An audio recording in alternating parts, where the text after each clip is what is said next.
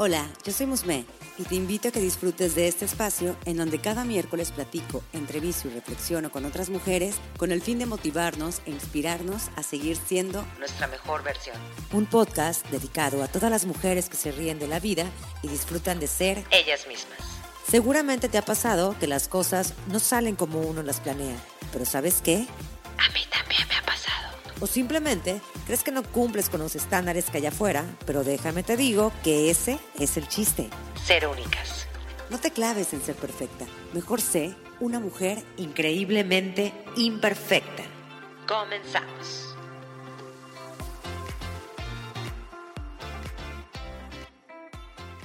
Creo que le he dicho varias veces en lives, en reels, en mi feed y en uno que otro episodio. El libro que me cambió la vida fue el de hábitos atómicos. Sin embargo, no quiere decir que lo sigo al pie de la letra. O sea, la verdad es que he aplicado unas cosas y otras pues empiezo medio motivada y se me olvida y bueno, vuelve el caos, ¿no? Sin embargo, también al ser consciente, quiero pensar que llevo algo de ganar. Ahora, aquí va mi pregunta para ti que me estás escuchando o que me estás viendo. ¿Cuántos hábitos u objetivos te decidiste llevar a cabo este nuevo año? ¿Qué hábitos has seguido manteniendo? ¿Has sumado hábitos que, te suman o que te restan, ya sea a nivel físico o emocional? Y es que hablar de hábitos no solo es enfocarnos en cosas como hacer ejercicio, comer saludable, levantarte temprano, etc. También son cosas como ser tolerante, poner límites, estar en tiempo presente, frecuentar más a las amistades o a la familia. La verdad, ese tema me apasiona muchísimo, porque de cierta forma siento que es bueno traer a la mesa de manera diaria, si es posible, la importancia de crear hábitos positivos para tu vida. Y como este tema trae mucha información, quise invitar a una mujer apasionada también de todo este rollo de hábitos, y qué mejor que Monse Ibáñez. Ella es madre, ella es emprendedora y es especialista en desarrollo de hábitos. Así que hoy me acompaña aquí en Increíblemente Imperfecta. Hola, hola, Musme, qué gusto estar aquí. Es un honor ser invitada. Me encanta tu podcast, me encanta todo lo que compartes. Así que, pues, el honor es mío. Gracias por esa presentación. Ay, Monse, pues yo la verdad estoy muy contenta que estés aquí. Ya habíamos tenido un live anteriormente, precisamente hablando del tema de los hábitos. Pero bueno, es que hay mucho para platicar sin embargo, y digo, qué bueno que estás aquí conmigo, sin embargo, sí me gustaría así como que primero empezar con lo más curioso, porque ahí tengo yo como que esa curiosidad. Tú estudiaste filosofía. Yo estudié y también, Ahora también eres biohacker, que también me gustaría que nos definieras qué, estudia o a qué, a, qué se refiere y cómo llegaste a esta pasión de los hábitos. Pues e, es, es una pregunta amplia. Mira, yo estudié filosofía es muy curioso, mi mamá siempre me decía que a mí nunca se me quitó la edad del por qué, ¿no? O sea, yo era la que, pero ¿por qué? ¿Pero por qué? ¿Pero por qué? ¿No? dicen que los niños tienen una etapa y es cierto, yo que soy mamá digo, claro, hay una etapa en donde todo es, pero ¿por qué? ¿Pero por qué? Pero pues en realidad debería de pasar, ¿no? Entonces mamá me decía, es que tú eres la reina de los porqués, ¿no? No dejas de preguntar.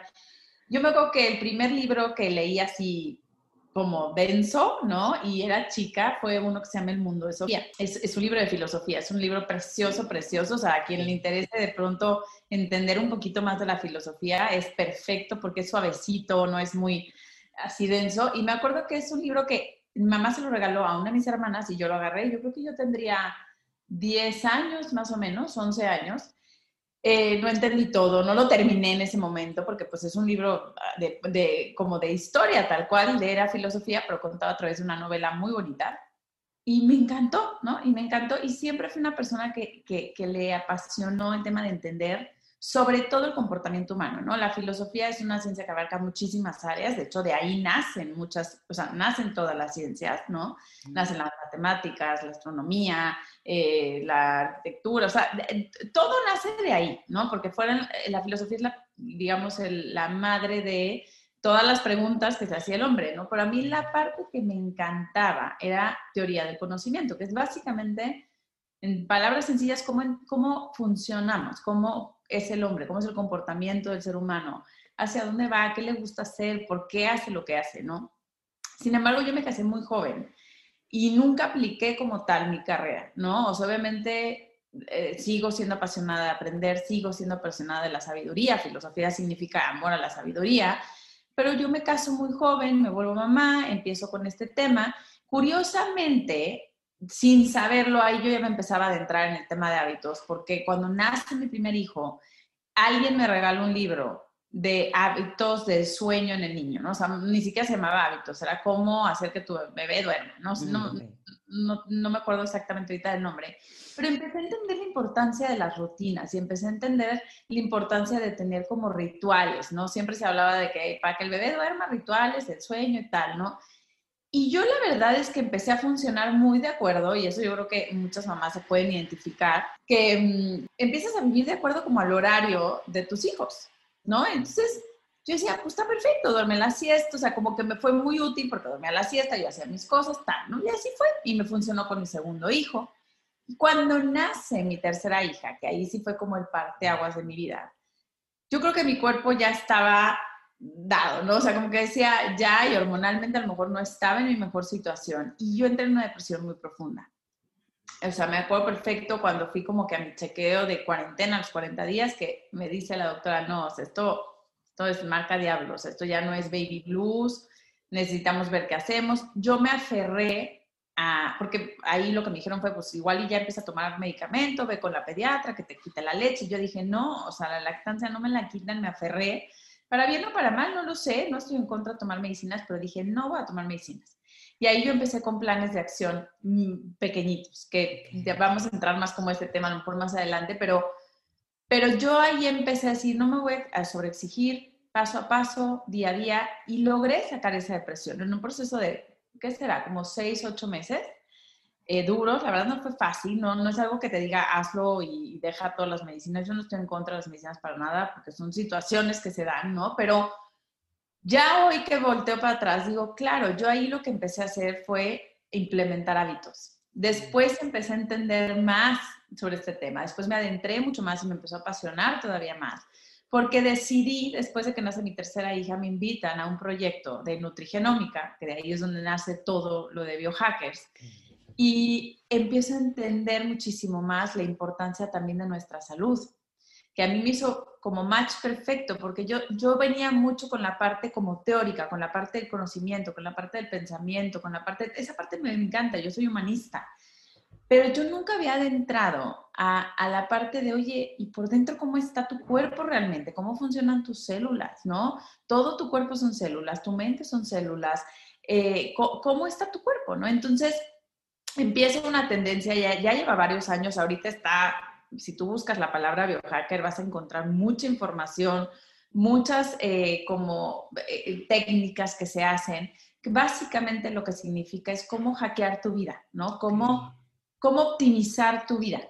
Yo entré en, un, en, una empresa, en un negocio de salud, en un negocio que está muy enfocado y que sigo, ¿no? Ese es mi negocio uno, eh, con todo lo que es salud y, prevención, digamos, a nivel celular, pero que donde también empecé a entender que para lograr lo interno, o sea, es como un primer paso, pero de nada sirve a lo mejor estar eh, cuidando tu cuerpo si también no estás cuidando otras áreas de tu vida, si no estás cuidando tus pensamientos, si no crees en ti misma. Entonces ahí empecé y dije, a ver, espérame, voy a empezar, y empecé a leer más el libro, eh, el libro que dijiste ahorita, ¿no? O sea, hábitos atómicos, y empecé a entender más, y empecé y así, y me apasionó el tema al punto que comencé ya en forma a dar asesorías, en forma a trabajar con el tema de metas personales, objetivos, y, así, así he estado, ¿no? Eh, esa soy yo, ¿no? Esa ha sido mi historia, así fue como me llevó esto. Entendí que la depresión la fui sacando a través de micro, micro, micro hábitos, que yo siempre hablo de eso, de,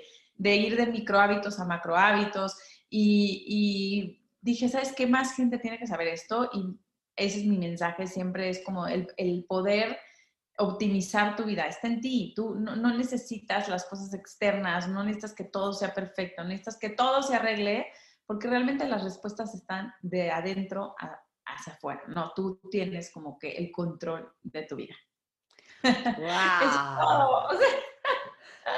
Qué padrísimo. O sea, digo, no qué padre lo que me contas de, la, me contaste la parte, pues, que pasaste una depresión, pero, por ejemplo, ahorita que empezaste a decir cómo decidiste o elegiste no tomar medicinas y hacer tú un trabajo personal de poquito a poquito y cómo fue que sí realmente cambió a favor. Ay, me encanta. Eso inspira. Y de hecho es con lo que te decía, de hecho les comento, estamos grabando un sábado y le digo, yo creo que ya habíamos grabado un live, bueno, tuvimos un live hace unos días atrás y le digo, yo quedé motivada con el tema de hábitos cuando lo platicamos en ese live, pero ahorita yo creo que es, hay mucha información y, por ejemplo, lo que me dices de, micro hábitos, esto, esto es lo que también quería, pues, llegar, a lo, también quería llegar. ¿Cómo podemos empezar? O sea, yo ahorita traigo varias ideas y lo que me gustó que platicábamos precisamente en el live era de que mucha gente cuando empieza, por ejemplo, ahorita estamos eh, empezando el año, eh, mucha gente cuando va a empezar el año se llena de propósitos, ¿no? Y de metas. Y yo creo que entre más cosas te pones, más te llegas a desesperar por no cumplirlas o por no ir en la línea correcta. ¿Cuál sería el primer paso? O sea, ¿por dónde empezamos? Yo ahorita traigo muchas ideas, pero, pero no me quiero abrumar. ¿Cómo empezar? Tocas el tema clave, yo creo que es eh, de las primeras cosas que a mí, a mí, por ejemplo, no me gustan los propósitos de Año Nuevo. No que no los haga, no, no que no sea una muy buena época para poner una pausa, reflexionar, intencionar, eh, crear, definitivamente es un momento en el que yo aprovecho muchísimo para crear, para, para diseñar. Yo, yo, realmente lo que hago es diseñar un plan de vida, así le llamo. Em, me, me, cuesta mucho trabajo entender el tema de propósitos porque creo que ha generado un círculo vicioso bien peligroso en donde la gente tiene mucha esperanza de que las cosas van a ser completamente diferentes el primero de enero se proponen muchísimas cosas, justo lo que estás diciendo. Y es que, este, es que está cañón. Hay, no sé si ubican la aplicación de Strava, el otro día estaba leyendo, que hay un día, es una aplicación que me parece que es de ejercicio y lleva el tracking de, de ¿no? de, de todo lo que haces, que hay un día que le llaman en inglés de Quitters Day, el día de los, de los que renuncian, digamos, que creo que es como el 19 de enero porque el bajón de gente es impresionante. La gente desiste y se harta porque intentas hacer todo a la vez. En una época en donde además ya tienes un reto que es regresar a tu rutina. Normalmente, primero de enero, seguimos todavía muy empachados con las cenas de Navidad. Todavía en México nos falta Reyes, ¿no? La rosca y estás apenas, y si, y si normalmente estás de vacaciones, tienes que regresar al trabajo, tienes que regresar a las clases, tus hijos, no sé, ¿no? Dependiendo del contexto de cada quien, pero el 98% de las personas, prácticamente a nivel mundial, están apenas como entrando en carril. El otro día lo platicábamos tú y yo y decíamos, sí, es cierto, o sea, qué importante es como que dejar las cosas listas para medio entrar más fácil al carril. Pero entonces no puedes pretender empezar con todo. Y sobre todo no puedes pretender empezar cuando el contexto no está en orden, ¿no? Entonces, yo siempre les digo, para empezar, si vas a empezar algo, si quieres crear algo diferente, si quieres empezar un nuevo hábito, si quieres un propósito, primero asegúrate que todo tu alrededor esté, no perfecto, porque no lo quiero, no quiero equivocar, sino que, que tengas como, como, como los cajones en su lugar, o sea, realmente pregúntate si, ok, ¿sabes qué? Ya, ya regresé de vacaciones. Normalmente yo les digo, espérate dos, tres semanas de que haya regresado de vacaciones.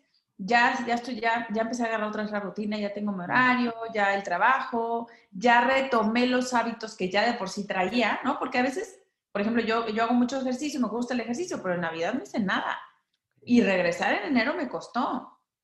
Y, y el tiempo que me costó recuperar el ejercicio me lo di, ¿no? O sea, no me súper exigí empezar como estaba el año anterior. Dije, calma, lo que vayas aguantando en lugar de diario, tres veces a la semana, o sea, llévate la leve, ¿no? Y ya después, si quiero empezar el nuevo hábito de meditar, quiero empezar el nuevo hábito de comer más saludable o quiero empezar el nuevo hábito de tomar más agua, entonces empiezo, pero empiezo con uno. Fíjate la diferencia. Si tú me dices, es que yo tengo 10 propósitos, yo te voy a decir, haz uno y si acaso uno por mes. No intentes hacer los 10 en 10 meses porque entonces no vas a hacer ninguno. Es uno y solamente uno el, con el que tienes que empezar. Decías, de hecho, de los pequeños, las pequeñas acciones, ¿no? Ahí cómo las vas dividiendo. Fíjate que, bueno, eso es parte como del plan de vida. O sea, yo, yo hace, empecé hace cuatro años a hacer tal cual como un una planificación anual de mi vida, ¿no? Entonces, realmente yo pongo muy pocos objetivos. Yo siempre le digo a la gente, enfócate en tres cosas. Okay. Si quieres tres cosas por área, te compro tres cosas por área, que a veces ni siquiera, a lo mejor tú dices, no, pues en la parte familiar quiero este objetivo, en la laboral sí quiero estos dos objetivos. Idealmente no debes de tener de más de cinco objetivos grandes. Y yo lo que hago siempre es diseñar de más a menos. Entonces, digo, ok, ¿dónde quiero estar parada en un año? Entonces te pones una meta muy clara, con fecha, con número específico. O sea, no, no me digas, quiero bajar de peso, no me digas, quiero leer más, no me digas, no levantar más temprano, quiero mejorar mis hábitos de sueño. Son muy generales esos, esos propósitos. ¿Qué es lo que quieres lograr? O sea, yo quiero verme en un año, ¿en dónde? No, pues quiero haber logrado leer un libro al mes. No, pues quiero haber logrado bajar un kilo al mes, ¿no? O pesar tanto para tal fecha porque es la boda de fulano, ¿no?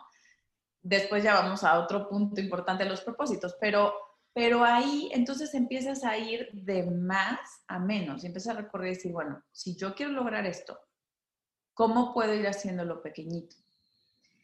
Y, y yo siempre le digo a la gente, es mucho más importante la constancia que, que la cantidad.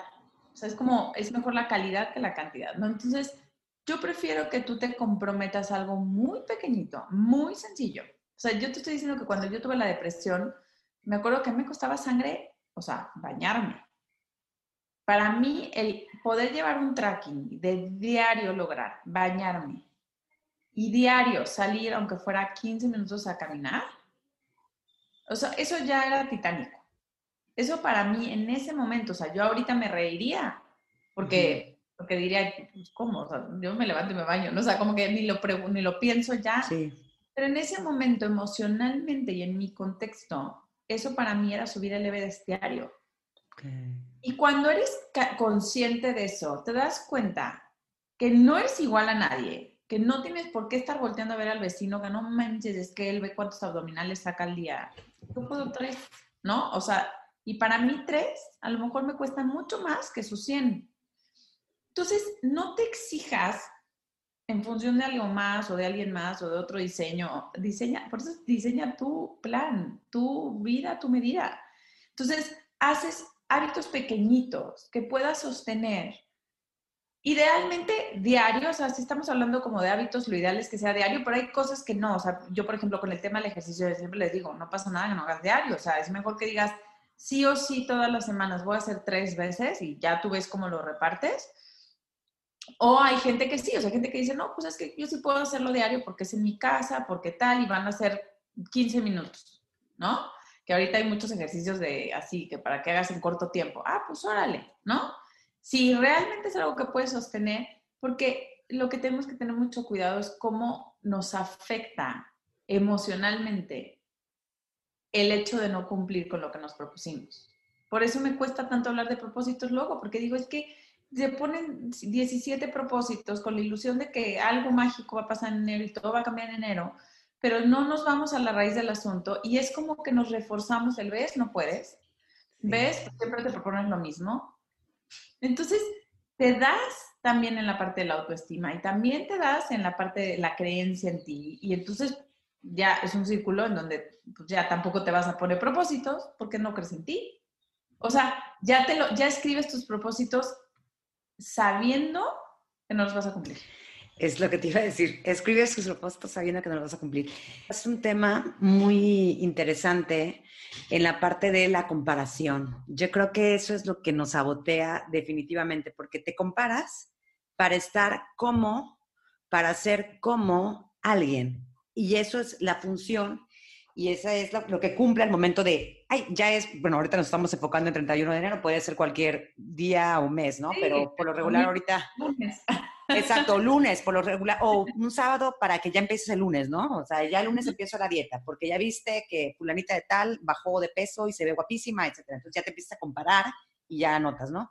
Entonces, ahí empieza, ok, ya empieza el gimnasio, es lunes, ya empieza, obviamente, si no es como que tu o sea, si no eres consciente de cuánto puedes aguantar tú, o sea, por ejemplo, a mí eso me pasaba, ¿eh? O sea, yo era de que decía, no, ya, porque esta chica, yo seguía una nutróloga, que digo, bueno, a ver, pero no tienes el cuerpo como ella, o sea, esta es más joven que tú, esa chica, o sea, nada que ver, nada que ver. Em, y yo me traumaba, o sea, no que me traumaba, pero pues obviamente sí me daba el bajón porque terminaba el lunes de hacer ejercicio y yo veía que no había resultados. Entonces creo que también ahí viene la parte de tanto la comparación como que queremos que todo sea rápido. Y ahí empieza el desajuste, empieza el sabotaje, el autosabotaje, y pues de plano por ejemplo, en lo personal, sí, claro, o sea, hubo momentos en que yo dije, ya no voy a hacer ejercicio, o ya me daba la depresión porque decía, no, pues es que nunca voy a estar con ella, mejor me como las papas. Oye, o sea, qué, qué, qué mal tenía esa, y, esa idea. O sea, ahorita digo, bueno, pues cada quien a su tiempo, pero ahorita, pero antes no. Y yo sé que habemos muchas que pasamos por lo mismo. Ahí tú, ¿cómo, cómo crees que pudiéramos nosotros manejar eso? ¿Cómo pudiéramos controlar esa parte y ¿cómo sería? Autocoacharnos para decir, tranquila, calma, porque sobre todo la desesperación es lo que nos ataca. Sí, fíjate que, eso que dices es súper cierto, porque además también a lo mejor esa chava que tú estás siguiendo o que estás viendo, pues no, no te está enseñando realmente todo el proceso, ¿no? O a lo mejor sí te lo está enseñando y tú no lo estás realmente filtrando o viendo, o más bien lo filtraste y no lo estás viendo. Eh, vemos la punta del iceberg, no vemos a veces, a veces todo lo que hay abajo, todo lo que implica. Por eso a veces también las famosas fotos de antes y después me causan un poco de conflicto porque es una esperanza de es que así va a ser después de 30 días, no manches, que después dices, oye, espérame, no hay una foto de un año después. no sabemos si esa chava que quedó toda rayada el abdomen perfecto y así, realmente lo sostuvo. Es que ese es el poder de los hábitos, me explicó. Pero además de todo, yo lo que siempre le digo a la gente, y por eso, y, hace ratito dije, ahorita vamos a tocar eso, cuando te pongas una meta, antes que nada, antes, es más, el primer paso del diseño de plan de vida es reflexiona qué cosas has hecho tú, qué sí has logrado. Empieza a reconocerte, o sea, empieza a hacer una lista de todo lo que, oye, ¿sabes qué? Pues sí, soy una fregona en lo que hago porque esto y esto y esto, porque logré esto en el trabajo, porque logré esto a nivel personal, porque en mi familia logré estabilizar esto, soy una buena amiga, qué habilidades tengo, soy buena para esto, soy buena para las matemáticas, soy muy racional, soy buena consejera. O sea, cosas que a lo no tienen nada que ver con que si quieres hacer ejercicio, pero no importa, yo necesito que primero tú te reconozcas en lo que sí eres, pero no al modo cheerleader de, eh, sí, yo puedo, porque puedo, porque puedo. No, o a ver, no.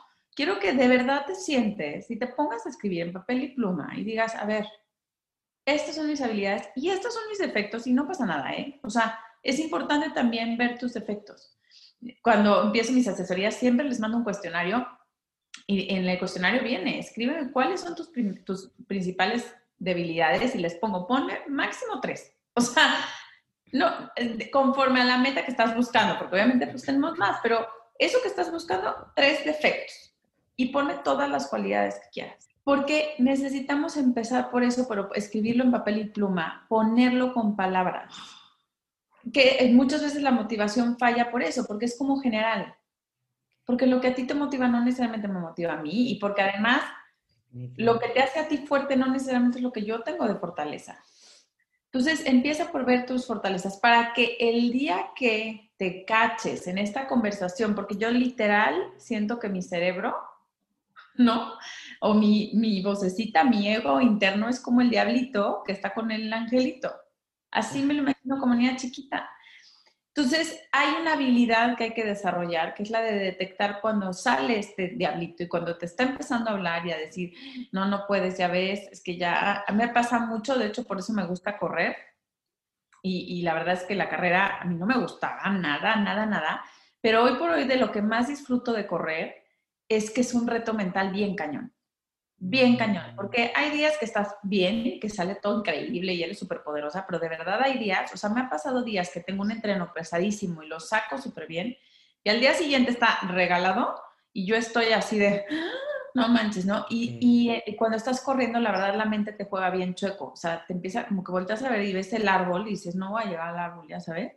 Alguna vez me pasó que me tocaban, creo que muchos kilos, o sea, tenía que correr, no sé, creo que nueve kilómetros, pon tú, y me acuerdo que sonó el reloj y dije, ay, o sea, en mi mente dije, ay, ya llevo cuatro kilómetros. Y en eso vuelve a sonar el reloj al siguiente kilómetro, volteo y apenas en el cuarto. Y yo, bueno, me dio, o sea, una, la mente empieza pum, pum, no, no vas a aguantar, no vas a poder los nueve, o sea, no manches, si vas apenas cuatro, pensabas que llevaba cinco. Ahí, por eso me gusta correr, porque yo en, en, en mí me funciona mucho, porque ahí detecto perfecto esa vocecita que es ajena a ti. Hay un libro que se llama La vocecita, que se los, se los recomiendo muchísimo. No sé si lo has escuchado. o lo, había escuchado. Lo tradujo, en, en, inglés no me acuerdo cómo se llama, y no me acuerdo quién lo escribió ahorita, no me, no me recuerdo el nombre, pero lo tradujo mm, este Regil. Marco Antonio, Marco Antonio Regil. Ah, mira. Perdón, Marco Antonio Regil. Entonces lo tradujo padrísimo. Lo, lo, lo hizo de una manera súper, eh, hay de hecho como, como en audio Ajá. y está también el libro. Okay. Y él se llama La Vocecita. Eh, y ahí te da algunos tips y te da como anclajes que puedes hacer cuando, cuando te caches que está la vocecita o cuando logres algo. Entonces, cuando hagas anclajes son como cosas físicas que puedes hacer para, para que tu cerebro empiece como que a detectar como, como que anclas tal cual con el movimiento de yes, lo logré, ¿no? Entonces, y cuando te cachas la vocecita hagas otras cosas. La verdad es que es un, está muy padre. Hay, hay, no me esté como en modo podcast o si lo puedes comprar, o, pero hay en audio y, en, y, y, y la voz de Marco Antonio Regil, o sea, lo traduce muy simpático. Entonces, eh, está padrísimo ese libro y, y, esa vocecita es la que tienes que aprender a dominar. Okay. Entonces, yo más que automotivarme, sí empiezo a hacer como, como muy, o sea, como que practicar mucho estabilidad de, de, interiorizar, uno, de reconocerme real, o sea, escribir papel y pluma, qué he logrado, qué no, qué no me gusta, qué sí me gusta, qué me gustaría cambiar, como, como escribir, escribir mucho, o sea, la, la, el hábito de escribir eh, ayuda muchísimo como a sacar ideas, ¿no? No tiene que ser perfecto, como que tal cual vacías, como si estuvieras aventando pintura en un lienzo y, y entonces empiezas a, a, conocerte y esa parte es bien importante y, y en el día a día practicar la vocecita, practicar así de, ay, me estoy cachando, es la vocecita. O sea, e, e, es, esa, es ese diablito que me está hablando, que me está frenando alto, alto, alto, alto, alto. No te dejes, no te dejes, no te dejes. O sea, es difícil, no es fácil, pero sí hay que desarrollar esa habilidad. Sí hay que desarrollar esa habilidad de detectar tu vocecita. Que de hecho es lo que te decía de que al principio, ¿no? Que más que nada reconozco cuando las cosas no las estoy haciendo bien, lo digo entre comillas, porque bueno, creo que se vale regarla, ¿no? O sea, pero no voy sobre el camino correcto. Y aquí es donde me gustaría hablar sobre la fuerza de voluntad. Mm. Creo que eso es donde, la verdad que yo digo, o sea, esto es mi coco, o sea, tener fuerza de voluntad se me hace una palabra demasiado fuerte. O sea, -huh. es como, ay, o sea, no, prefiero no involucrarme con ella, pero a veces sí la quiero cerca de mí. ¿Tú cómo lo manejas? Ese es un gran tema que a mí me encanta, me encanta, me encanta. De hecho, hace poquito hice un live de, sobre eso. Eh, es un tema como que hasta medio tabú, porque mucha sí. gente dice, es que no tengo fuerza de voluntad. Y yo así como, o sea, es casi como si me dijeras, no tengo ojos, ¿no? O sea, okay. Realmente la fuerza de voluntad está, o sea, es un, es, es un músculo. Realmente yo lo, yo lo describo como un músculo como cualquier músculo, evidentemente hay que trabajar. Y yo creo que va muy de la mano, también por eso es importante hacer el ejercicio de las habilidades con tus habilidades. Okay. Porque hay cosas en las que ya tienes fuerza de voluntad. O sea, tú la disciplina que tienes para hacer tu podcast requiere fuerza de voluntad. Sí. Y la fuerza de voluntad es como, como, como si fuera una jarrita de agua que se va consumiendo en el día no tienes la misma fuerza de voluntad en la mañana que en la noche. Definitivo. Así, literal. Pero además la fuerza de voluntad la usas para todas las decisiones que haces en la vida. O sea, si tú te hoy te levantaste, sonó tu despertador, y en lugar de picarle el snooze, el tiempo extra, te levantaste inmediatamente, ahí ya usaste fuerza de voluntad. Pues ya es como, ya gastaste así un chirris de fuerza de voluntad. Dicen por ahí que creo que Obama se viste todo de negro, creo que era Obama, no sé si es cierto, pero porque no le gusta decidir qué ponerse, entonces ya todo negro. Porque el decidir cómo me voy a vestir hoy es fuerza de voluntad. O sea, estás como, como gastando pedacitos. Y yo sé que eso a lo mejor no te suena lógico, pero pues, que ¿para qué necesito la fuerza de voluntad si uno u otra cosa? Estás gastando energía, estás gastando como, como este, este musculito. O sea, es como de verdad si todo el día te estás ejercitando, todo el día traes pesitas. Cuando tú entiendes eso, entiendes el poder de los hábitos. Siempre voy a regresar a los hábitos porque normalmente, ¿qué hace la gente? O, no la gente, no sé si la gente, o sea, sino que, ¿qué es lo que pensamos? Que la fuerza de voluntad la necesitas para crear el hábito. Y realmente son como escalonados. En el momento que tú empiezas a trabajar la fuerza de voluntad, como que se va a, ¿cómo te explico? Como a, a traslapar, podrá ser la palabra, con el hábito, porque conforme va, como se va creando el hábito, vas necesitando menos fuerza de voluntad. Ok. Entonces, evidentemente, para, para tú, por ejemplo, si tú, por ejemplo, cosas que hagas muy rutinarias, te levantas y ¿qué es lo primero que haces? Ah, por ejemplo, me levanto y me sirvo agua caliente con limón, por ejemplo. Eso ya es como un hábito que tengo súper establecido. Eh, me lavo los dientes, o sea, todo, tú, tú, ya hago como que mi circuito, ya sé qué, qué, tengo que hacer. Exacto. O sea, tú, por ejemplo, si, si tú todas las mañanas lo primero que haces es levantarte, eh, lavarte los dientes, ya no usaste fuerza de voluntad prácticamente para lavarte los dientes. Lo hago sin pensar. Porque es un hábito. El hábito está hecho para que tú ahorres energía, para que tú ahorres fuerza de voluntad. Literalmente tu cerebro empieza a detectar, hay como tres partes del hábito, pero empieza a detectar señales que, que te llevan como a un eh, antojo, como a una necesidad y que esa necesidad se satisface de alguna manera. Así es como funciona el hábito básicamente. O sea, como que hay una, hay un algo, ¿no? Un olor, por ejemplo, que te despierta un antojo. Ese antojo lo vas a satisfacer cuando te tomes o te comas, o sea, te huele a café, se te antoja el café y entonces ya tu, tu cerebro empieza a darse cuenta que esa mecánica funciona para satisfacer esta parte, ¿no? Este, ese antojo. Entonces, e, ahí en ese círculo, tu cuerpo ya empieza como a decir, perdón, tu cerebro empieza a decir, ah, perfecto, ya vi que cada vez que llega este olor, esta es la acción que se está haciendo y que esta acción logra satisfacer la necesidad. Entonces, mm, lo volvió a hacer, volvió a oler el café, volvió a ponerlo, volvió a... Es que, ah, ah, entonces empieza a decir, ¿sabes qué? Esto lo voy a empezar a automatizar. Cada vez que, o sea, se empieza a repetir, a través de la repetición, se cruza y entonces ya es más hábito, menos fuerza de voluntad, más hábito, menos fuerza de voluntad, más hábito. Entonces, no es como, necesito muchísima fuerza de voluntad para cambiar el hábito, ¿no? ¿Qué crees? La fuerza de voluntad la vas a ir trabajando para crear hábitos que te van a suplir la fuerza de voluntad. Ya cuando esté el hábito muy establecido, ya casi prácticamente es como que no existe la fuerza de voluntad. Ok. ¿Sabes qué, Monse? Te quería preguntar, digo, es que tema hay muchísimo, pero ¿cómo quitar un mal hábito? O sea, yo creo que eso está bien cañón. O sea, ahorita estamos hablando de incorporarlos, pero ¿cómo quitarlos? Sí, sí, fíjate que, o sea, sí es muchísimo más difícil eliminar hábitos que crear nuevos hábitos, ¿no?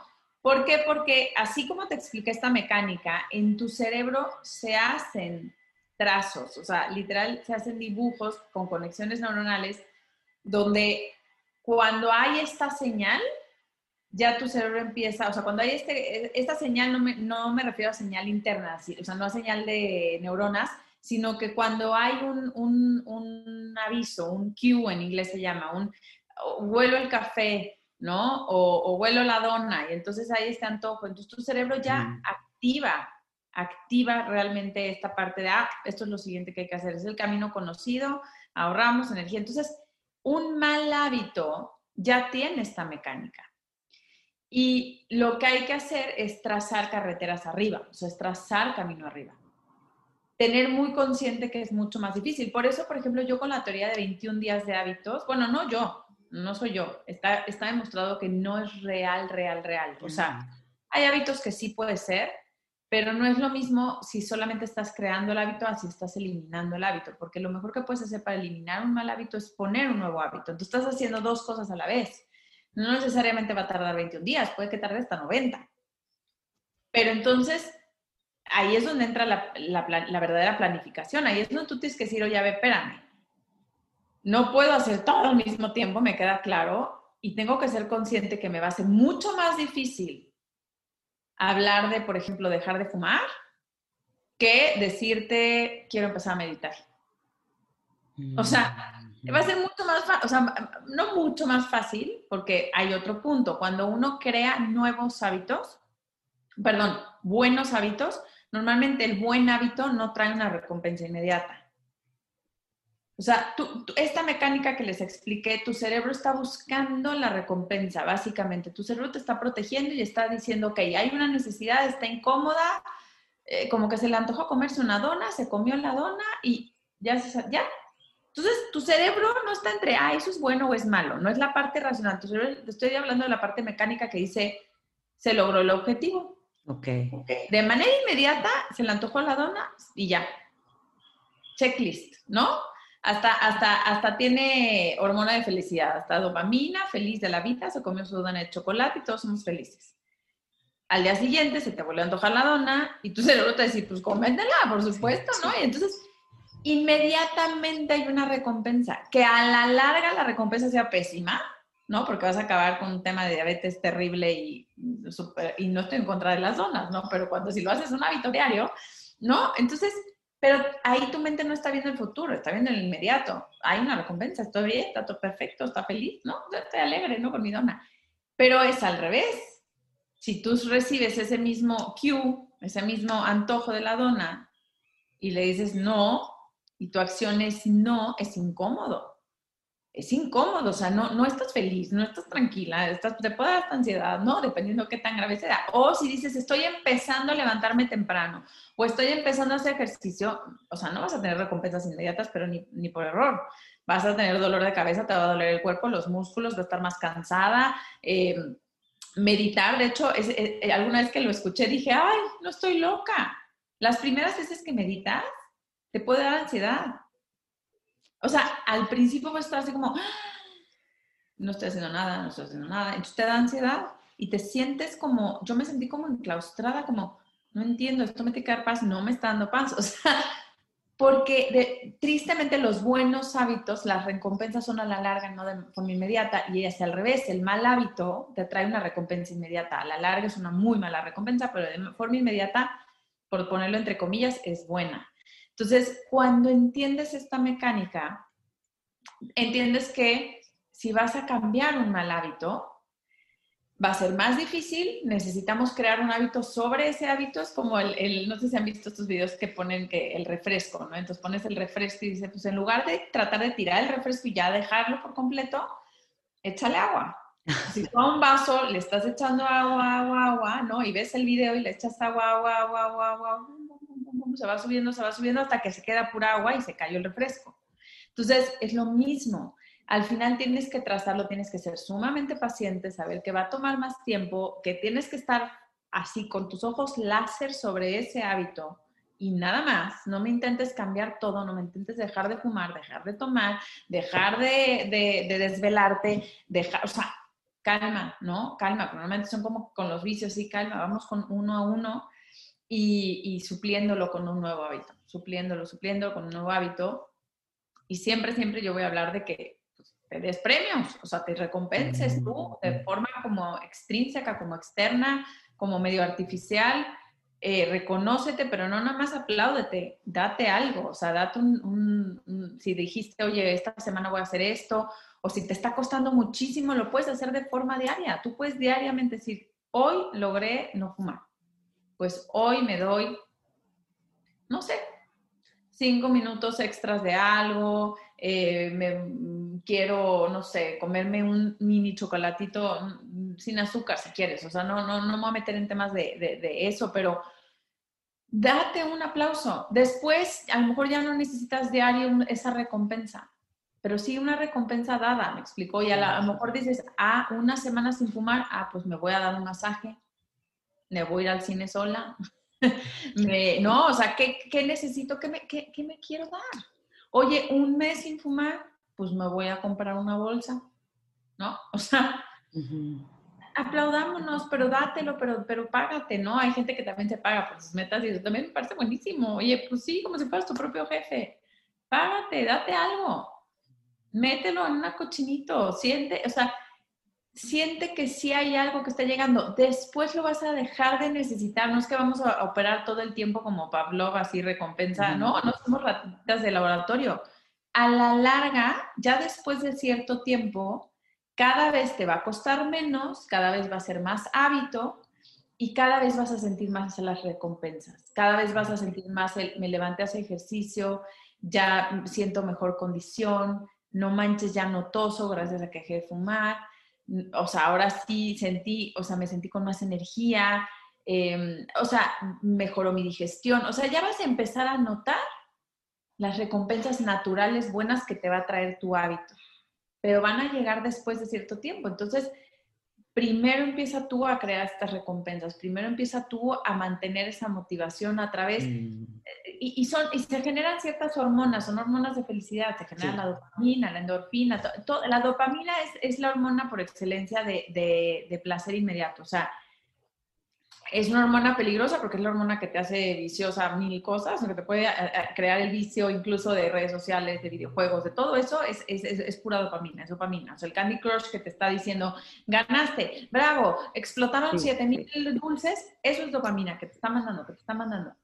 Esa misma hormona es la que tú de alguna manera puedes generar positivamente diciendo, voy a darme una dopamina porque lo logré, voy a postear en redes sociales, llevo 30 días haciendo esto, llevo 20 días, o llevo 5 días haciendo esto. Está bien, está bien voltear y decir, lo estoy haciendo, esto sí por ego, esto sí porque quiero ponerme mi checklist. Me gusta.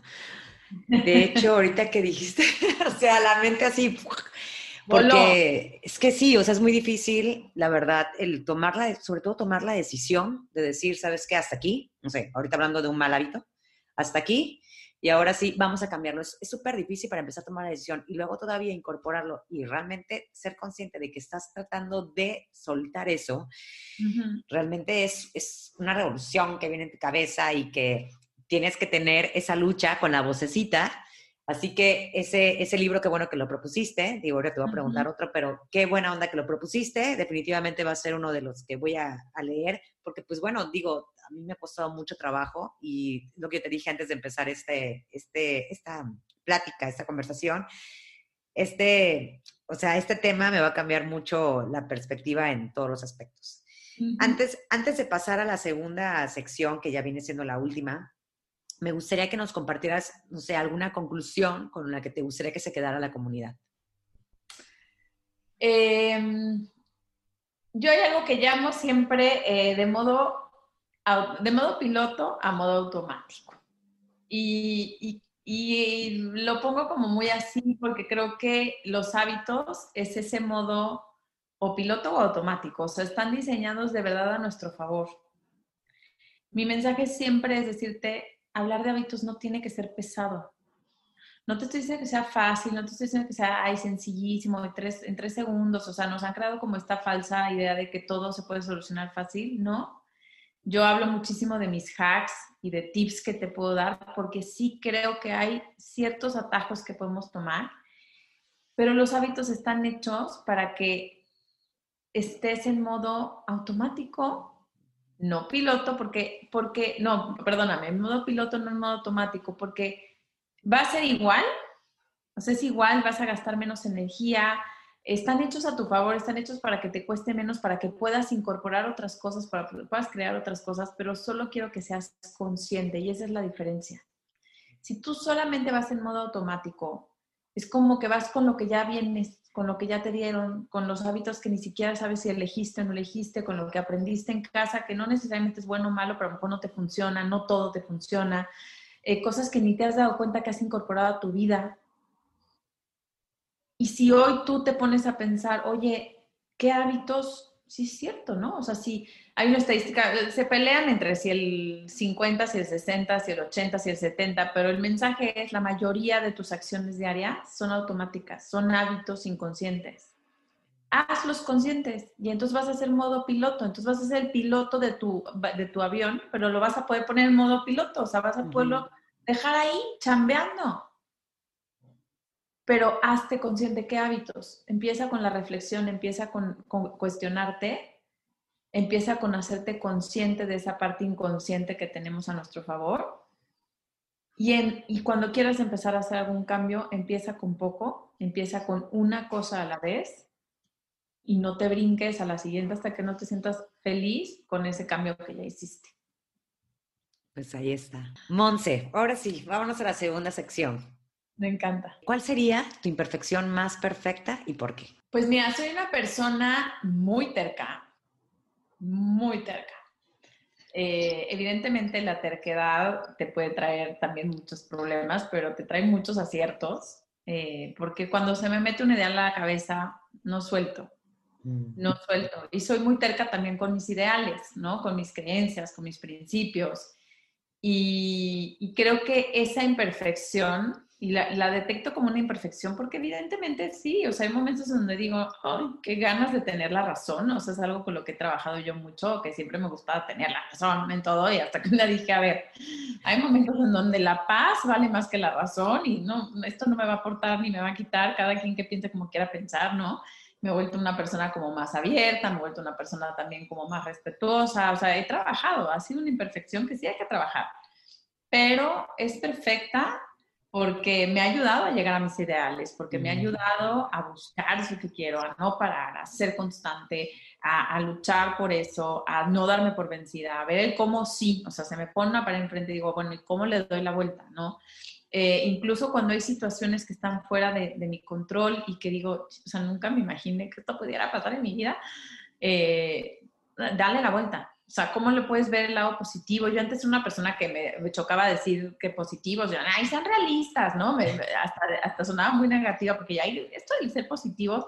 Y ya entendí que no, que el ser positivos es encontrar en todas las situaciones el cómo hay algo bueno, o sea, hay algo que, hay un aprendizaje, hay algo que esto apareció aquí para impulsarte al siguiente escalón, ¿no? Y puede costar un chorro, pero, pero ahí está para eso, ¿no? Entonces, mi terquedad me ha hecho ser muy resiliente, muy hecha para adelante, muy, vamos, como si, a, lo siguiente, ¿qué tenemos que hacer para que se den las cosas, ¿no? Entonces, eso, esa es mi perfección.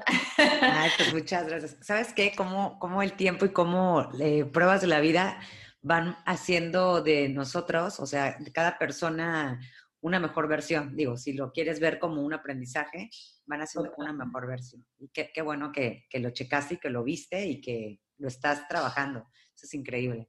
Gracias. ¿Qué frase es la que te empodera en tus momentos más vulnerables? Ay, fíjate que, siempre me repito, siempre digo, respira. O sea, más que una frase, eh, cuando me siento, eh, eh, no sé, preocupada, ansiosa, angustiada, cuando me, me empiezo a autosabotear, como que trato de frenar, siempre digo, respira y confía.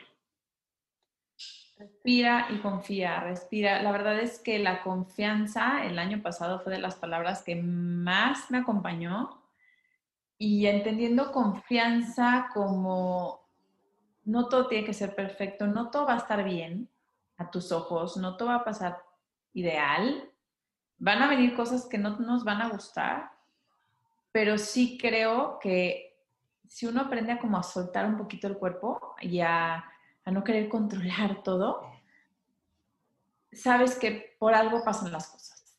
Y que bueno o malo, para bien y para mal, eso que estás viviendo te va, como dices tú, a sacar tu mejor versión, ¿no? Entonces, cuando me siento como, ah, ahora para dónde, freno y me digo, respira, respira. La respiración es, para mí la respiración es, un ancla, o sea, es, relaja, es, eh, entiende, es tráete al momento presente, como decías, ¿no? Y confía, confía en que esto va a salir lo mejor que tenga que salir, como tenga que salir y que te va a traer algo grandioso. Sí. Confía, me encanta. Eso. Sí, es que esa palabra me encanta, esa palabra me gusta mucho. De hecho, la tengo tatuada, ¿eh? déjame te digo, confía, así que tenemos algo en común. me fascina esa palabra. Mira, me encanta, me encanta. Sí, la verdad que, que sí, me identifiqué completamente contigo. A veces se me olvida, pero es importante eso de, decir que, respira o dejar fluir, ¿no? O sea, creo que también va de la mano con eso y sí, funciona, funciona. ¿Qué libro es el que más te ha marcado y, pues bueno, nos puedas recomendar? Aparte del de la vocecita que ya nos dijiste. Sí, el de la vocecita, la verdad es que es un libro que me encanta porque es muy práctico, es muy ameno y es muy buen libro. Sin embargo, así un libro que de verdad me ha tocado el alma eh, y que recomiendo enormemente, se llama El hombre en busca del sentido. Mm, Hijo, es un librazo. La verdad es que es un libro que, te saca lágrimas, es una historia real, eh, es una historia fuerte, pero que también te enseña muchísimo precisamente de cómo eh, tu dignidad como humano y tu, tu interior como humano, o sea, nadie te lo quita. ¿no? Eh, es, es, un excelente libro, es un psiquiatra eh, que estuvo en campo de concentración y en su campo de concentración empieza, bueno, viviendo en el campo de concentración, él empieza a ver, ¿no? pues toda la situación dentro de su, su digamos, teoría, ¿no? Que, que, estaba desarrollando, después la acabó y se llama logoterapia, pero cuando él, él entra al campo de concentración ya traía todo su trabajo y toda su investigación y se la quitan, entonces tiene que volver a empezar. Y es todo como, cómo entiende al ser humano a través de la situación, una situación terrible, ¿no? De una situación eh, denigrante, eh, pues cómo realmente el poder que tiene tu paz interior, ¿no? Tu, tu, tu dignidad humana, ¿no? Entonces, e, e, es increíble, es increíble. Em, sí, es mi, es mi libro favorito de desarrollo personal, eh, de, sí, ese, libro lo recomiendo siempre. Sí, es un libro fuerte, no es muy largo, es un libro que hasta eso eh, es corto, pero muy profundo, muy, muy, muy profundo. Sí, la verdad que tiene muy buenas enseñanzas ese libro. De hecho, ahorita lo dices y hasta la piel chinita, porque sí es muy bueno. Me gustó mucho ese libro. Bueno, pues por último, Monse, antes de despedirnos, ¿dónde podemos encontrarte? Ay, gracias, bonita. No, bueno, pues me van a encontrar en redes sociales, principalmente en Instagram, Facebook, eh, un poco en Twitter, como Monse Biohacker. Biohacker, bueno, Monse lleva una T, que mucha gente se me brinca mi, mi T. No, no se brinca mi T, es M-O-N-T-S-E, ajá. Y biohacker se escribe eh, B, de, digamos, de bebé, como bio, ¿no? Y hacker H-A-C-K-E-R. Eh, ahí estoy constantemente subiendo pues información del tema, comparto tips, yo les llamo mucho los hacks, ¿no? Que te puedo dar diarios como cositas que puedes ir implementando, pequeñitos hábitos eh, que pueden ir ayudándote a impulsar tu vida, a mejorar tus hábitos, a, mejorar los resultados, a sentirte más pleno, más plena, o sea, a, estar como tranquilo y, no sé, eh, siento que tomar el control de tu vida. Así que pues ahí estoy para todo lo que necesiten. Sí. muchas gracias. De hecho, Monza, también tienes que decir que tienes un plan que pueden descargar. Sí, sí, exactamente. Tengo, eh, diseñé eh, por primera vez, lo, la lancé mi guía de cómo hago yo mi diseño de, de plan de vida, ¿no?